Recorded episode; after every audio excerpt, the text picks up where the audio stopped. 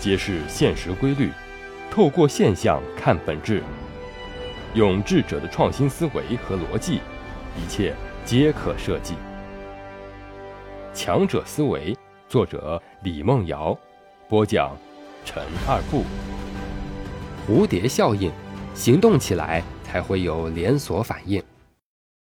哭到最后还是笑到最后，这一切都源自我们的思维、选择、决定和行动。选择走什么样的路是一件很重要的事情。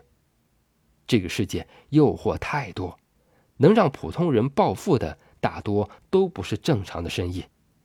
哪个行业哪个人不是辛辛苦苦、脚踏实地才能够温饱？我们工作辛苦，可能有时还要牺牲陪伴家人的时间去加班，稍有不对还会被上司责骂，会有 KPI 的压力，这些都是正常的。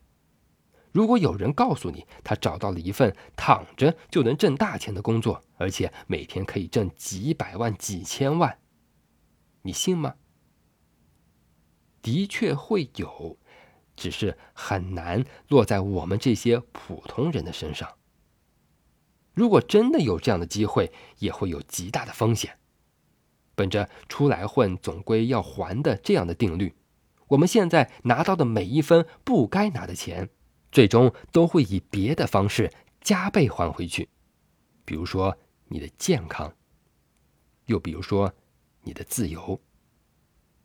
也就是说，哪怕是二十年前你所做的一个细小的决定，也将会影响未来二十年你和你家人的命运，甚至会影响你一生的命运。我给大家讲一个真实的故事。刚刚有宝宝的时候。我们请了一个家政阿姨，每周来家里做两次卫生，一次大约四个小时。阿姨很踏实，很勤快。开始是在一家知名的平台做家政，后来她找了一份固定的工作，开始是在那家公司做保洁。后来老板信任她，让她住到家里做了保姆，每天带孩子做家务。她休息的时候还是经常来我们家玩，吃吃饭，看看宝宝。大家相处的也算不错。他给我们讲了他工作的那家公司的情况，这是一家新兴的互联网公司，老板非常有钱，不到三十岁的小两口，身价十几亿，在杭州最好的写字楼里租了整整三层楼，招了四百多个员工，员工的工资待遇都非常不错。小两口家里住着四层大别墅，光帮佣的人就有五六个。还专门请了一个园丁给他们打理庭院，照顾花花草草。就连家里的厨师出去买菜都配的是宝马车。阿姨去刚一个月，老板就又在全市最知名的富豪集中小区买了一栋三百平的大平层，又在郊区新买了一栋八百平米的大别墅。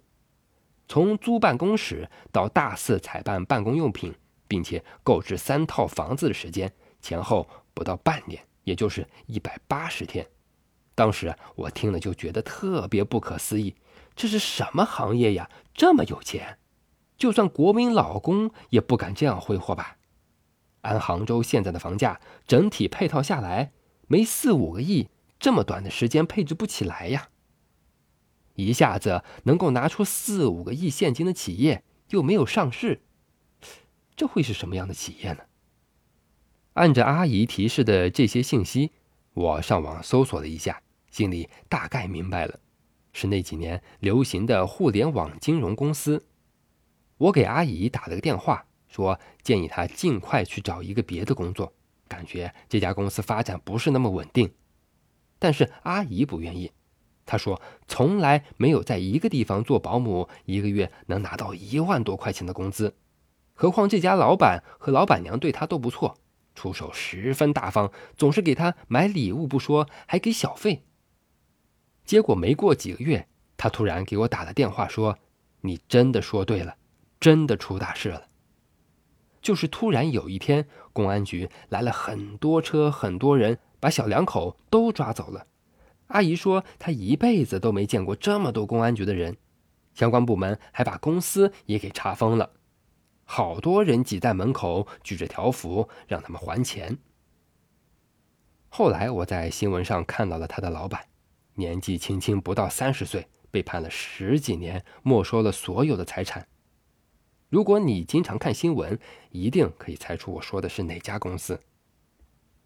阿姨告诉我，老板和老板娘都特别好，素质特别高，特别和气，对他和几个保姆就像对待家人一样。这么好的人不应该落到这样的下场啊！我没有说话，因为在这个问题上，我和阿姨的观点不一样。但是，其实我很想告诉她，任何人都是一样的。很多年前你做的一个选择，将会决定你和你的家人一生的命运。侥幸逃脱的人是有的，但是在这个大数据时代，概率太小了。我们在上经营管理类课程的时候。针对那些企业主和创业的新人，一定会告诉他们：努力很重要，但是选择更重要。所谓的运气，大多都是源于你正确的选择。选错了路，谁也没有办法帮助你；选对了路，道路才会越来越顺。